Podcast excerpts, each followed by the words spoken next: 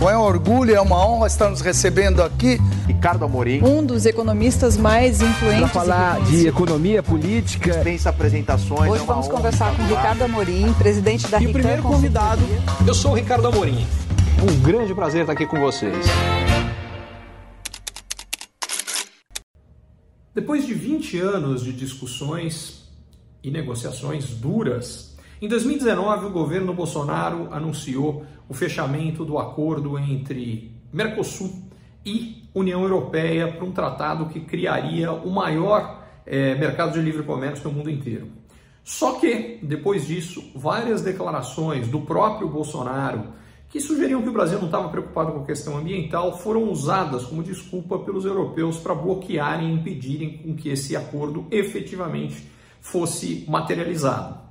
Uh, em particular, agricultores da Europa e mais do que nada da França usaram essa suposta falta de interesse do Brasil pelas questões ambientais é, para bloquear o, o, acordo, que na realidade é por medo de perda de competitividade em relação ao agronegócio brasileiro, que é muito forte e muito competitivo.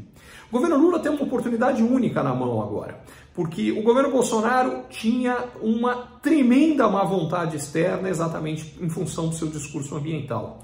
Oportunidade para o Lula é mudar esse jogo e principalmente mostrar que, ao contrário do que muita gente acredita fora do Brasil e no Brasil, as políticas ambientais brasileiras são as mais preocupadas na prática com proteção ambiental. Entre os 10 países com maior extensão no mundo, nenhum chega sequer perto do Brasil do ponto de vista de parte do território que é protegida pela legislação. No caso brasileiro, dois terços do território brasileiro não podem ser tocados. A gente está falando de um quarto do Brasil, que é protegido pelos próprios produtores rurais, são áreas uh, que não podem ser plantadas das propriedades rurais. A gente tem, além disso, 14% do território brasileiro que são reservas indígenas. Você tem pouco mais de 10% do território que são uh, reservas ambientais e complementando os dois terços do, do território brasileiro, a parte restante são áreas uh, de as chamadas APPs e outras pequenas áreas, nascentes de rios, pequenas florestas que também são protegidas.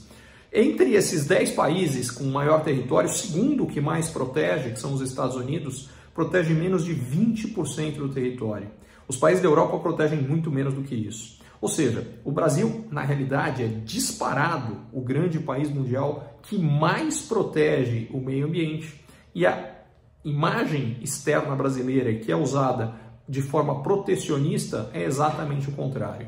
Essa é a oportunidade que o governo Lula tem na mão. Se ele vai ter capacidade de materializá-lo ou não, a gente vai descobrir muito em breve.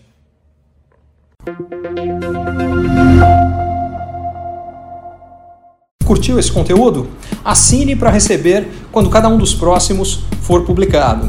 E se de repente você achar que algum colega, amigo ou alguém da sua família pode gostar também, lembre de compartilhar.